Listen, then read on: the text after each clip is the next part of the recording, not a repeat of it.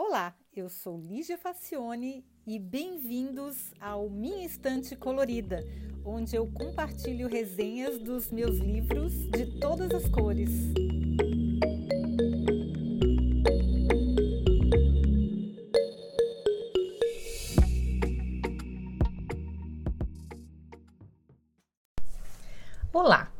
Olha, eu confesso que me irrito bastante quando leio clichês do mundo empresarial, tipo pessoas pregando loucamente que é preciso repensar o mindset, que as empresas precisam ser disruptivas e escalar para crescer exponencialmente. Nossa, eu odeio a palavra disruptiva, mais ainda o exponencialmente. Gente, será que ninguém reparou que se todo mundo crescer exponencialmente a coisa explode? Uma vez que os recursos são limitados, que aliás nós já crescemos até demais para o que seria sustentável.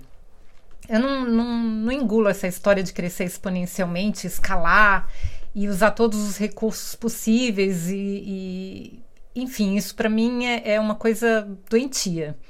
Então, acho que foi por isso que eu gostei tanto do livro Rework Change the Way You Work Forever, do Jason Fried e do David Hanson.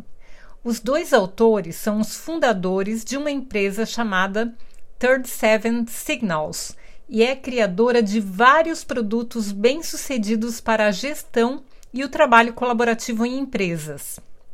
Bom, o livro é desses que a gente lê em uma ou duas sentadas, pois além da linguagem simples e sem rodeios, não fica se estendendo desnecessariamente em cases americanos que ocupam páginas e mais páginas. Eles dão um recado, citam um ou dois exemplos e partem para o próximo tópico. Realmente eles praticam o que pregam, porque o que mais tem na literatura de negócios é gente enchendo linguiça com storytelling. Storytelling é importante? É mas tem gente que abusa, né? Tem gente que escreve um romance para falar de um ponto, para transmitir só uma ideia. Eu acho que fica muito cansativo e desnecessário. Bom, mas vamos lá. Do que, que trata o livro? Os autores apresentam 88 dicas. Eu me dei o trabalho de contar, pois eu imaginei que seriam 37, né? Mas não eram. E elas são agrupadas em 10 temas relacionados à gestão. Eu vou selecionar aqui algumas das quais eu mais gostei para ficar claro o motivo da minha admiração.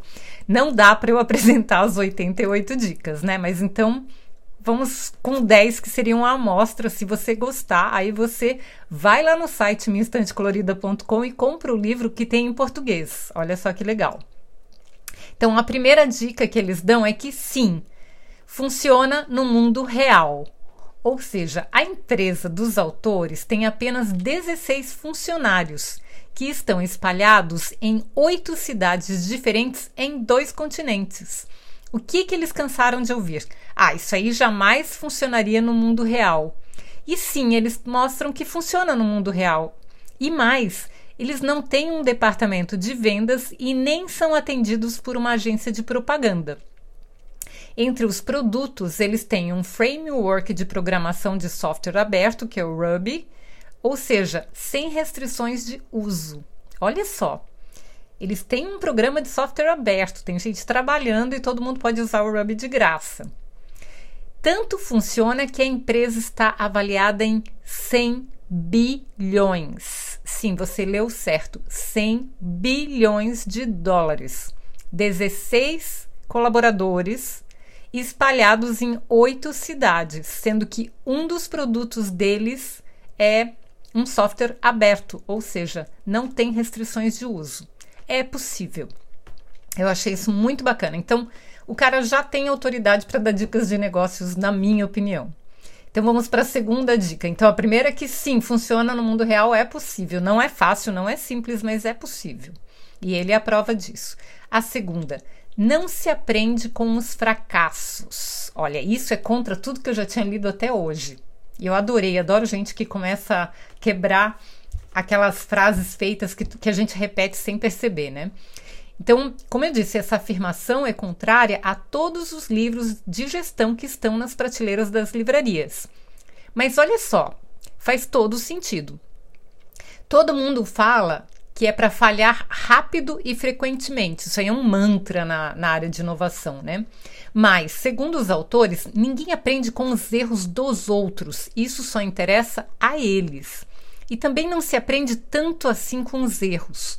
Pelo contrário, aprende-se muito mais com os acertos.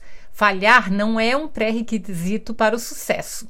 Tanto que estudos mostram que empreendedores que já falharam têm quase a mesma taxa de sucesso dos que os que nunca falharam. Isso aí eu não sabia.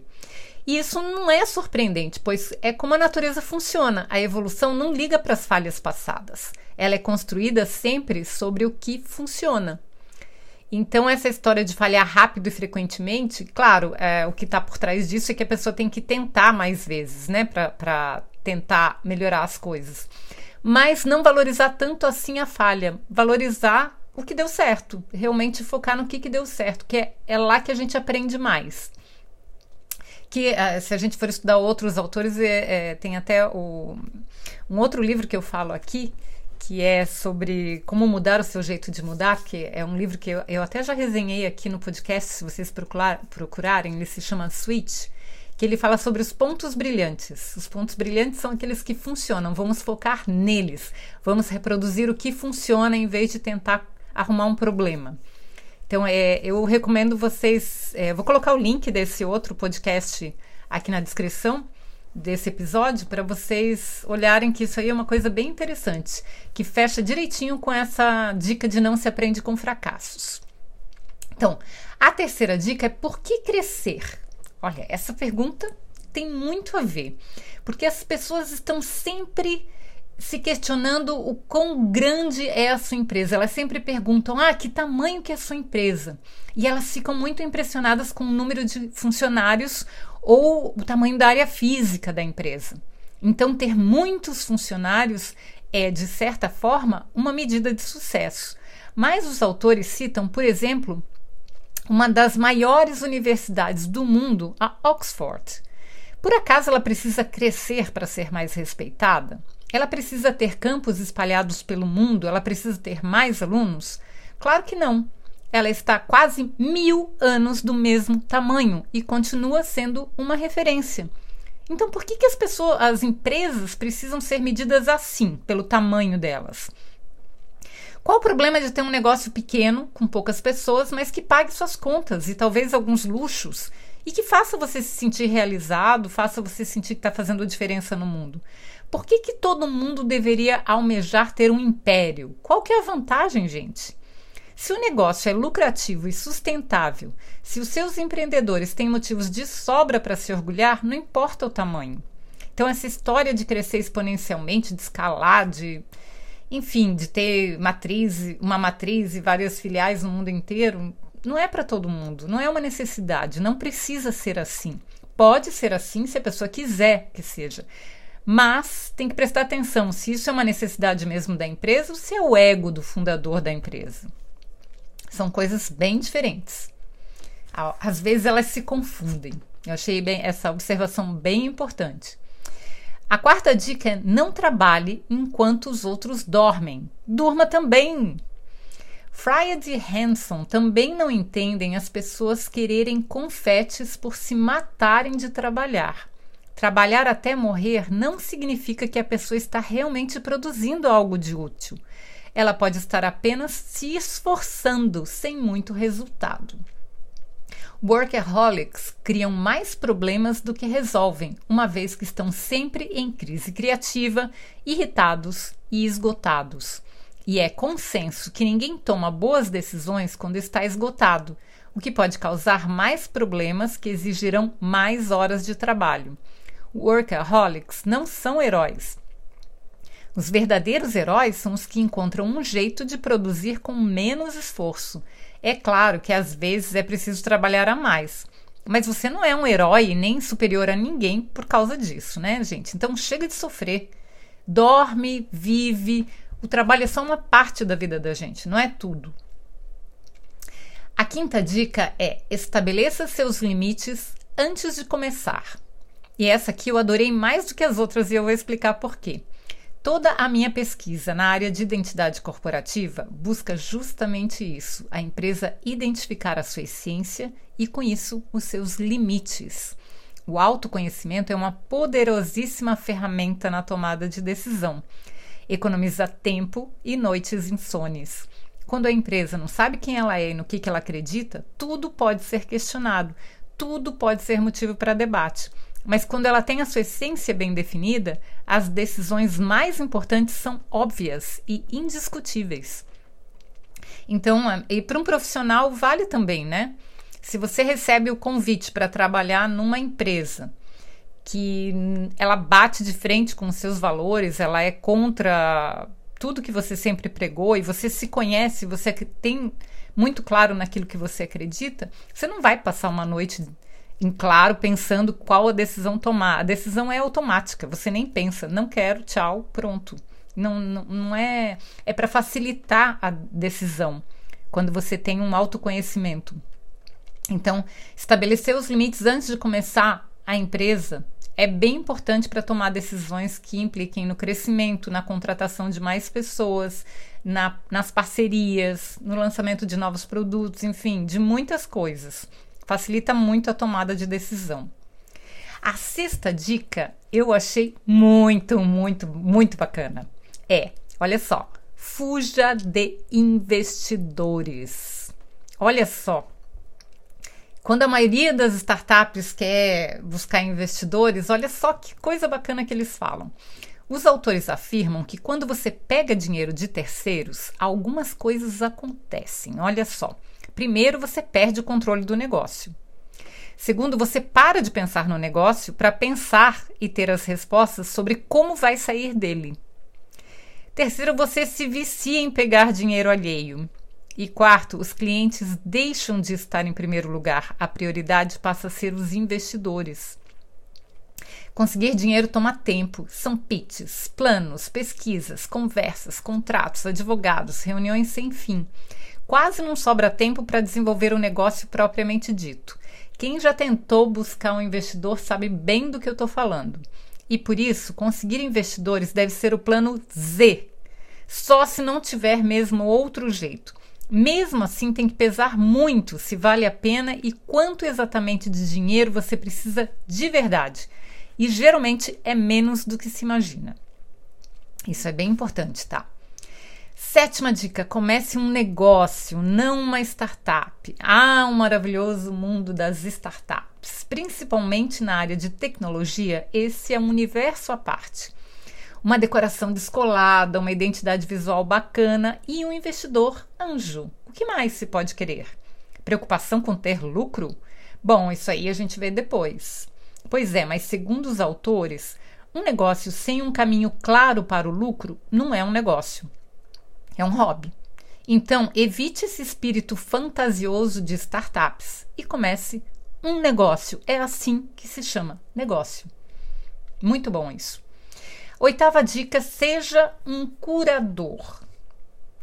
Pois é, olha só que coisa interessante. Se um grande museu colocar todas as suas peças em apenas uma sala, todas empilhadas, ele não é mais um museu. Pode ser um armazém, um depósito, um almoxerifado, mas não é um museu.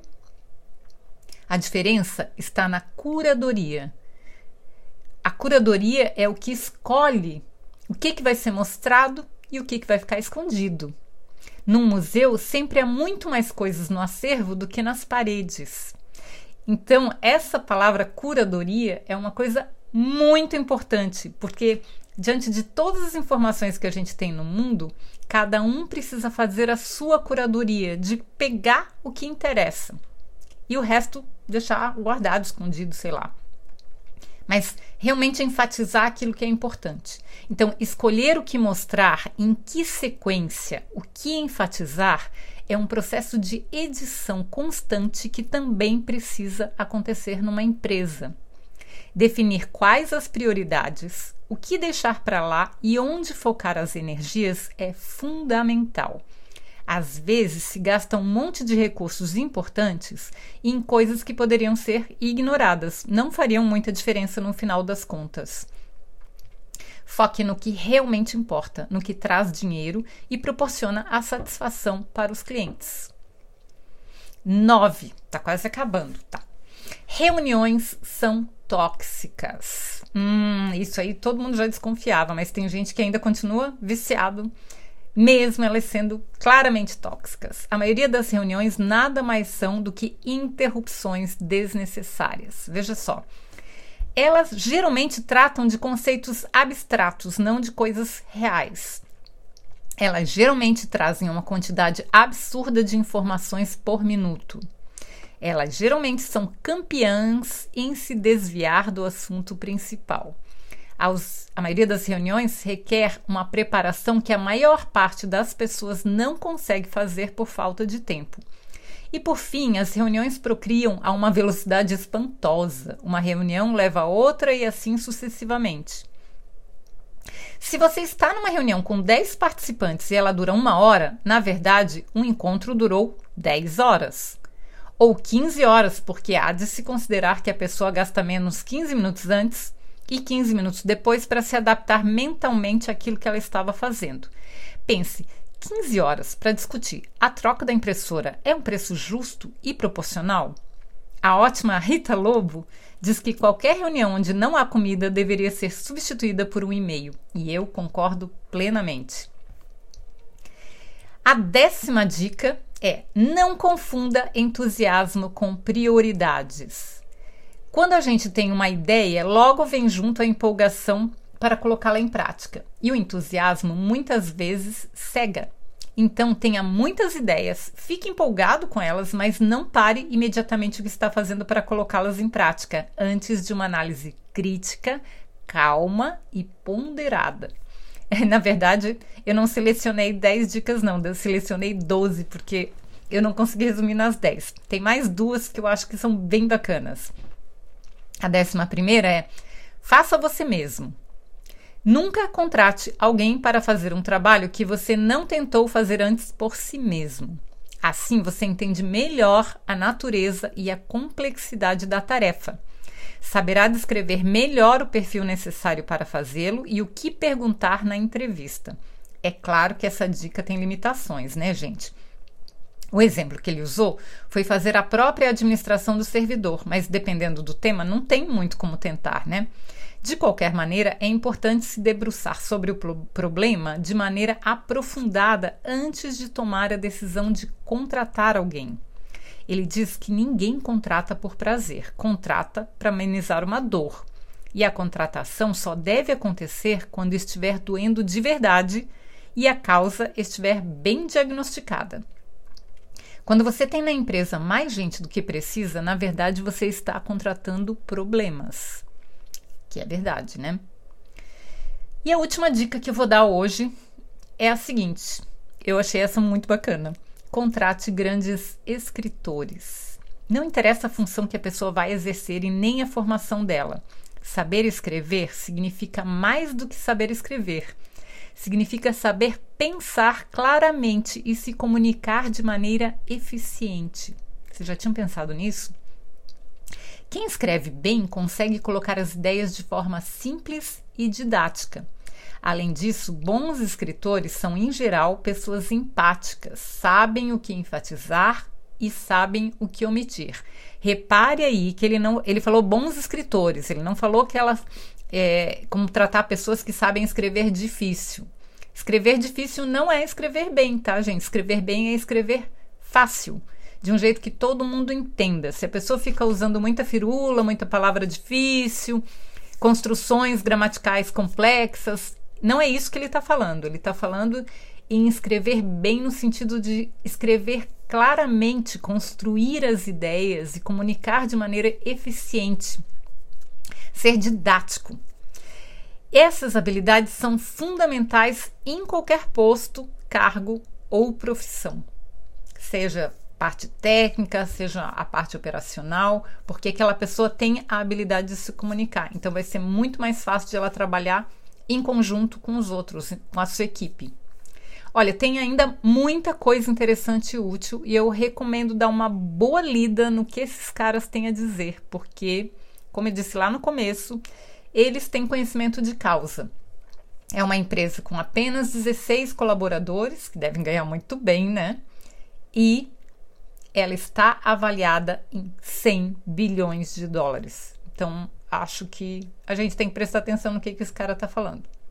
Tá bom, gente? Espero que vocês tenham gostado. Sempre lembrando que vocês podem ouvir todos os episódios lá no site minhaestantecolorida.com e lá também tem o link para comprar esse livro em português. Tá bom? Espero que tenham gostado e até o próximo episódio. Tchau!